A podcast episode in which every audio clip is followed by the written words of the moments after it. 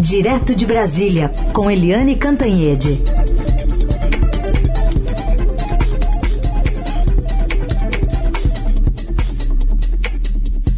Oi, Eliane, bom dia. Bom dia, Heisen. Bom dia, ouvintes. Bom, vamos começar falando desse domingo que trouxe a notícia de 1.105 mortes e na média, né, na média que o consórcio de imprensa faz, essa é a maior marca desde o início da pandemia, Eliane. Pois é, é a gente está chegando aí num pico é, muito, muito difícil da pandemia, porque 1.105 é, mortos é, de média, média móvel de mortos é muito alto. Foram mais de 7.700 mortos em sete dias. Quer dizer, é de uma gravidade enorme tudo isso. É o pior, pior número de toda a pandemia.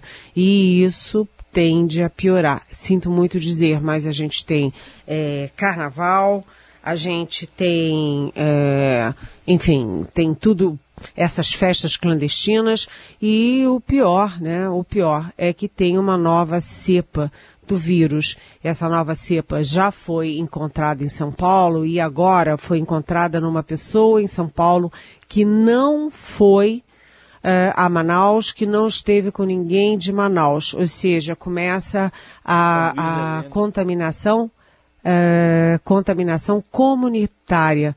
E isso vai se alastrando pelo resto do país, devagar, agora já está no Nordeste também, e já chegou, inclusive, aos Estados Unidos. Os Estados Unidos, se não chegou, os Estados Unidos estão morrendo de medo, porque é, as declarações oficiais são de que há um grande temor de que as variantes do Brasil cheguem lá, porque as variantes do Brasil se mostram muito mais rápidas ao contaminar. Então, é apenas uma das variantes, e quanto mais a gente demora na vacinação, mais essas variantes tendem a se instalar em território nacional, preocupando ainda mais a situação pela contaminação e pela proporcionalidade de mortes.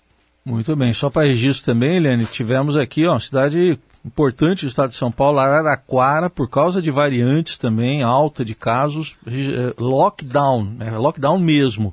A partir de hoje, cidade fechada Decisão lá do prefeito, que é conhecido até, né? O Edinho Araújo do, do PT. É, é exatamente, é uma das grandes cidades. Também já há indicação de, de que chegou a Santos. Né? Agora também no Nordeste. Está se alastrando. Começou a se alastrar pelo norte, ali pelo Pará, pelos é, estados vizinhos do Amazonas, e agora já está se alastrando por todo o país. É, começou com gente que foi a Manaus e, ou que teve contato com gente que foi a Manaus. E agora é, você já não consegue identificar a origem da contaminação. Isso significa contaminação é, comunitária fora de controle. Muito bem, continuamos acompanhando tudo isso aí, mas também a, a dificuldade, né, Eliane, da vacinação pegar um ritmo mais acelerado, até por falta de vacinas, Caso do Rio de Janeiro, o prefeito Eduardo Paes, agora há pouco pelo Twitter, já anunciou a partir de amanhã a suspensão da campanha. Pois é, você vê, a campanha eh, do Brasil começou tarde, muito tarde, quando 50 outros países já estavam se vacinando. A gente sabe que o Brasil está entre uma das 10 maiores economias do mundo, mas é, fica atrás de 50 países na hora de começar a vacinar. Faltou planejamento, faltou seriedade, faltou é, competência, faltou acreditar na, na no vírus. É, é essa situação reflete a posição do presidente da República, Jair Bolsonaro, em relação à pandemia. E daí deixa para lá, eu não sou coveiro, e foi deixando, deixando.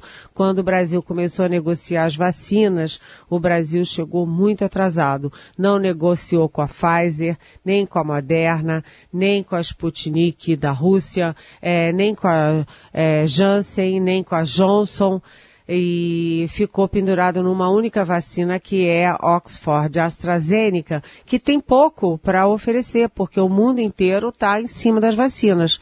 Quem chegou primeiro, chegou primeiro. Então, além do Rio de Janeiro, você tem problemas de, de, de vacinação parando no, pelo país inteiro, né? Salvador, Florianópolis, Cuiabá, é, Aracaju, Natal, Curitiba, o próprio Distrito Federal que ia vacinar na terça-feira passada ia começar a vacinar acima de 75 anos e ficou nos 79 porque não conseguiu chegar até lá, não tem doses de vacina suficientes. Enfim, tudo isso é resultado da inépcia do governo Jair Bolsonaro. Não dá para dizer o contrário. E parar a vacina agora é o seguinte: você para a vacina num momento dramático de carnaval, festas clandestinas e, e o novo vírus dançando samba solto na avenida. Então é tudo muito preocupante. É a pior hora para parar a vacinação. É, a gente não concluiu nem os idosos, nem o grupo de risco, quanto mais é, as 70% e 70% da população que são necessários para con é, conter o contágio. É, é, é, tudo muito dramático e a gente nem sabe quando é que vai conseguir vacinar todo mundo. O ministro da Saúde, Eduardo Pazuello, diz que vai vacinar metade da população até o meio do ano e a outra metade até o final do ano, que em 2021 todos estaremos vacinados. Mas como ninguém dá um tostão furado pelo que o ministro fala, e ele está sendo é, investigado pelo Supremo, investigado pela, pela, pelo Ministério Público, pelo Tribunal de Contas da União, pelo, uh, pela Polícia Federal, exatamente pela inépcia, então fica difícil, né? Haja vacina, né? Precisa, eu estava vendo aqui, 45% até agora, né, das doses recebidas aplicadas né, entre primeira e segunda dose. É, o pessoal está abrindo a torneira, fechando a torneira de acordo com a, os grupos prioritários, né? Não, não tem tanta vacina assim, a não sei que mude de uma hora para outra esse, quadro, né, Helene? É, exatamente. Tem aquilo, né? É, você precisa estocar a segunda dose, porque o risco é perder as primeiras doses que já foram aplicadas. A pessoa tomou e na hora de tomar a segunda dose não tem a vacina, o que, que acontece com aquela primeira dose? Deixa de ter efeito? Tem um efeito só parcial? É, são várias dúvidas que isso gera. Então, você tem estoques guardados para o segundo para a segunda dose e você não pode aplicar em todo mundo porque você não tem a garantia de que haverá estoques de doses suficientes para aplicar essa segunda dose em quem já teve a primeira. É tudo muito bagunçado, tudo muito sem planejamento, sem seriedade. É, bem, né, é o e daí. A gente é. vai conviver com esse e daí. É, eu não sou coveiro até o fim dessa história toda, que sabe-se lá se terá algum fim, né? Lene, falando em Idaí, é fim de semana também de muito assunto sobre decreto de armas, né, que foi assinado aí pelo presidente Bolsonaro. É, ele chegou a dizer, é, lá em São Francisco do Sul, que o povo está vibrando né, com o decreto. Não sei se aí em Brasília você viu alguma manifestação de vibração, mas vou aproveitar para você comentar também e colocar um, um jogralzinho do deputado Eduardo Bolsonaro com apoiadores também defendendo aqui o decreto de armas, o, o momento jogral aqui que me lembrou a escola. Cadê o rapaz que cria arma? Aqui, ó. Aí, ó. Por que, que vocês gostam do Bolsonaro? Porque não tem corrupção, não tem puxada, não tem comunismo. Vai libertar o Você não quer comunismo pra Santa Catarina, não? Não! Ninguém quer! Vocês estão com saudade do BNDES mandando dinheiro pra Cuba? Não! Estão felizes aí com o decreto das armas? Sim! Família! Ô, presidente, tem que vir pra cá, ó. Família. Criança na escola é para aprender sexo? Não! Nós queremos escola militar, escola militar. Sei. Escola militar. Família. Família. Queremos Lula preso para sempre. Se o Lula vier aqui, vai ter esse carinho todo? Tá aí, o momento de anima animador de auditório aí do deputado Eduardo Bolsonaro. Ele... Ai, que vergonha alheia, né? Que vergonha, que coisa mais patética, infantil, né? Isso não é política, gente, isso é populismo de quinta categoria é uma manipulação é, das pessoas, entendeu? Comunismo, ficar falando em comunismo, cadê o comunismo no Brasil? É tudo tão, tão lamentável. O fato é o seguinte, o presidente Bolsonaro, essa questão das armas é muito grave, porque é mais uma das questões graves, porque o presidente Bolsonaro, ele, hum, ele, ele suspendeu, cancelou três portarias do Exército que criavam algum tipo de controle, de acompanhamento, monitoramento das armas de civis no país. E aí o presidente Bolsonaro olhou, disse o quê? E foi lá e deu uma canelada e suspendeu as, as portarias de armas do Exército. E fez isso pelo Twitter, ele comunicou pelo Twitter que estava é, cancelando as portarias do Exército, desmoralizando mais uma vez aquilo que ele faz com o Pazuello, né, general da ativa e tudo, e também fazendo no caso das portarias das armas.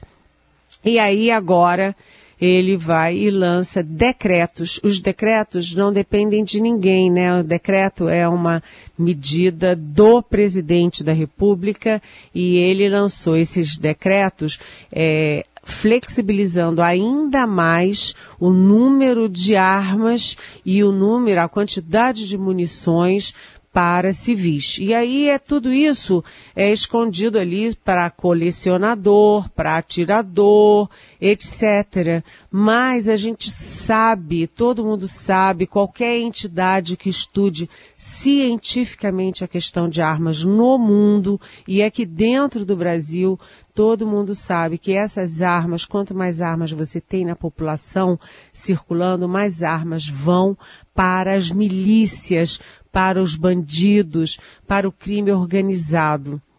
É isso que acontece. Ah, o crescimento de armas circulando é assim, 200% no período Bolsonaro, entendeu? É, munições é assim, não sei quantos por cento tudo, tudo, tudo que o presidente está fazendo para que as pessoas todas se armem. E ele já falou lá na reunião, fatídica reunião de 22 de abril, né, que a intenção dele é armar todo mundo, porque assim não tem, é, não tem revolução e tal. Mas aí tem gente que acha que é o contrário, que ele está querendo criar a própria revolução sabe-se lá que revolução seria essa. Mas o fato é que até jovens, praticamente crianças, ele flexibilizou. Agora, os jovens acima de 14 anos, por exemplo, vão poder praticar tiros. Antes era só se fosse com armas dos próprios pais. Se eles já chegassem no estande de tiros com armas dos próprios pais. Agora não. Eles podem também praticar tiros. Eu estou falando de quase crianças, né, adolescentes né? É, mesmo que não tenha arma dos pais, ele chega ali, pede emprestado e sai atirando. É, eu fico imaginando uma sociedade que vai estar tá todo mundo atirando em todo mundo, né? E os bandidos e a milícia fazendo a festa. A participação de Eliane Cantanhede, direto de Brasília. Uma olhada aqui para o vizinho, para o país vizinho, Argentina, importante nome da política, que morreu ontem, o ex-presidente argentino Carlos Menem, né, Eliane? Governou o país por 10 anos. É, ele governou o, a Argentina, que é uma grande de, democracia aqui na nossa região, o maior parceiro né, estratégico do Brasil. Ele governou de 1989 a 1999, dez longos anos. O Carlos Menem, ele era um peronista que era peronista, populista e esquerdista na política, mas era liberal e escancarou a economia da, da Argentina para, o, para os Estados Unidos. E, ele era uma figura muito curiosa, ele criou inclusive aquela relação carnal com os Estados Unidos, em que é, o o dólar valia dentro da Argentina, ou seja, aquela coisa de cada um queria ser, ter a sua moeda, né? O Brasil tem um real, etc. O a Argentina tinha um peso. Não, ele criou o seguinte, olha, os Estados Unidos mandam aqui na Argentina, manda dólar e fica dólar por isso mesmo. É, é, ele era uma figura muito peculiar e ele foi o início de uma grande virada na Argentina. A Argentina sempre foi um país muito é, politizado, muito avançado, muito cultural, né? Sempre teve índices de alfabetização muito, muito superiores ao Brasil, índices sociais muito, muito superiores ao Brasil, é, como eu disse, muito politizado, com uma economia estável e de repente, a partir do Menem, o, o uh, a Argentina começou a andar para trás, andar para trás em meio a um populismo desenfreado. Eu tenho uma história com o Menem que é curiosa. É, eu estava lá em Nova York para uma reunião da ONU, em que o presidente do Brasil, como sempre, iria abrir a Assembleia, eu estava lá, e eu fui jantar num restaurante e o Menem chegou. E o Menem era baixinho, andava com aqueles sapatos de, de de salto, assim, para parecer mais alto, e usava uma costeleta, costeleta enorme, e ele chegou com uma louraça é, e uma morenaça, uma de um lado, outra de outro, e me lembra sempre a caricatura do Lã né, aquelas cariocas enormes, lindas e tal.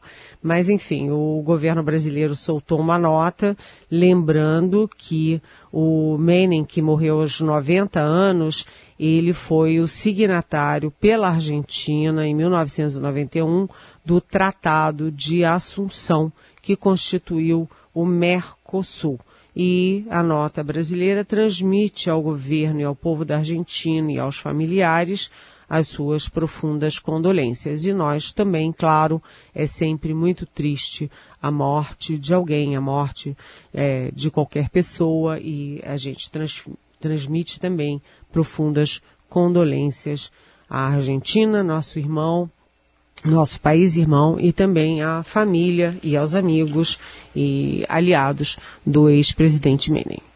Muito bem. Eliane, perguntas de ouvintes. Tem uma aqui do Luiz Fernando que não é exatamente uma pergunta, né? Um comentário que ele faz. Eu acho que ele fez a mesma coisa que eu, que foi ler a sua coluna ontem.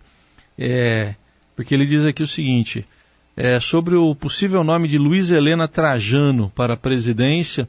Sou da cidade de Franca e se criou um certo rebuliço na cidade ela sempre foi uma referência aqui e agora os bolsonaristas já começam a atacá-la, está dizendo aqui o, o, Luiz Fernando. É, oi Luiz Fernando, bom dia.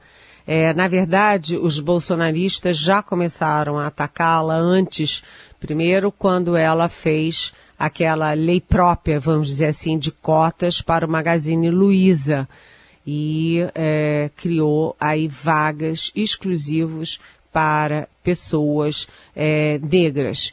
Né? Isso foi um momento importante porque a gente sabe qual é a desigualdade, a grande desigualdade racial brasileira.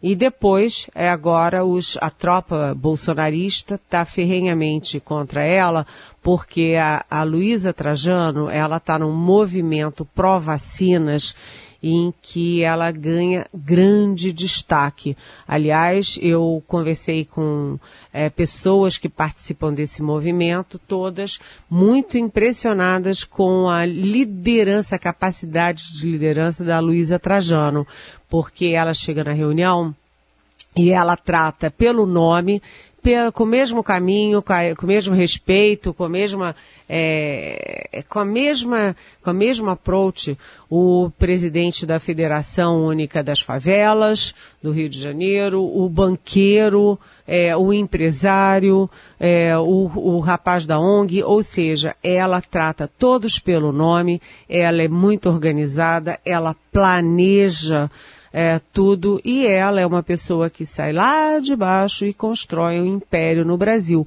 Um império, aliás, que conseguiu crescer mesmo durante a pandemia, porque ela é uma mulher de visão. Aí veja bem, Luiz Fernando, não é que eu esteja lançando a Luísa Trajano para coisa nenhuma, porque não me cabe esse papel. Mas eu registro que ela entrou no radar de setores importantes da política e do empresariado, do capital. né, pela capacidade de gestão, pela firmeza. Além disso, ela é uma mulher, é uma mulher de muita competência. E ela tem visão mesmo, porque ela foi convidada várias vezes pela então presidente Dilma Rousseff para ser ministra e ela caiu fora dessa fria. Então, é, Luiz Fernando, a gente agora vai ficar aqui acompanhando é, os movimentos da política, inclusive os movimentos pró e contra a Luísa Trajano, porque quem entra nesse radar também apanha e os bolsonaristas e os petistas também são brabos nessa hora. Eles são, eles não vêm aí para brincadeira não. Muito bem. Eliane, é, uma outra pergunta aqui é da Camila. Camila que até mandou uma florzinha aqui na, na pergunta, eu não sei se é um girassol, o que, que é. Tá bonito. Ela diz assim: estamos vendo a política sendo feita como de praxe no Brasil. Podemos dizer que a prática do mensalão foi algo exclusivo do governo Lula? Ela pergunta se tem outra maneira de ter impeachment, além de votação no Congresso. A Camila que está perguntando. Oi, Camila. Obrigada pela florzinha. Muito simpática, muito bonitinha. É, Camila, é, primeiro, há a possibilidade, sim, de afastar presidentes. Uma é pelo impeachment, que é votado dentro do Congresso Nacional. Você entra com pedido no Congresso, já tem mais de 60 pedidos, por exemplo, é, de impeachment do presidente Jair Bolsonaro, e aí depende unicamente do presidente da Câmara abrir ou não esse pedido de impeachment. O Eduardo Cunha, por uma questão ali de briga, de, de politicagem, abriu contra a Dilma e deu no que deu, ela acabou sendo impeachada por causa das pedaladas. Agora, além disso, é, você tem a, a, possibilidade de crime de responsabilidade, que é via Supremo Tribunal Federal. O Supremo começa a investigar, começa a ver se há indícios, o Supremo pede ao Congresso autorização para investigar o presidente, como, por exemplo, o Supremo fez no caso do então presidente Michel Temer. E naquele caso do Temer, o Congresso disse não não autorizou a continuação do processo. Ou seja, Camila, são essas é, duas formas de investigação. Agora, sempre atenção, no caso do impeachment do Congresso, é sempre uma decisão política. Você tem um, um mote que é o objetivo, no caso da Dilma, as pedaladas fiscais, né? Mas você tem aquela avaliação política do Congresso Nacional, dos setores da sociedade, se uh, o presidente tem condições para conduzir a economia, a política, a área social e a justiça social no Brasil ou não. Se ele perde, perde essas condições, ele perde essas condições de governabilidade, o Congresso acaba é, optando pelo impeachment. E foi exatamente o caso do Collor e do caso da Dilma. Muito bem, está aí respondida também pergunta da nossa ouvinte, a Camila, que a gente agradece. Eliane, vamos descansar e deixar Carolina e Felipe Frazão trabalhar um pouquinho amanhã, né?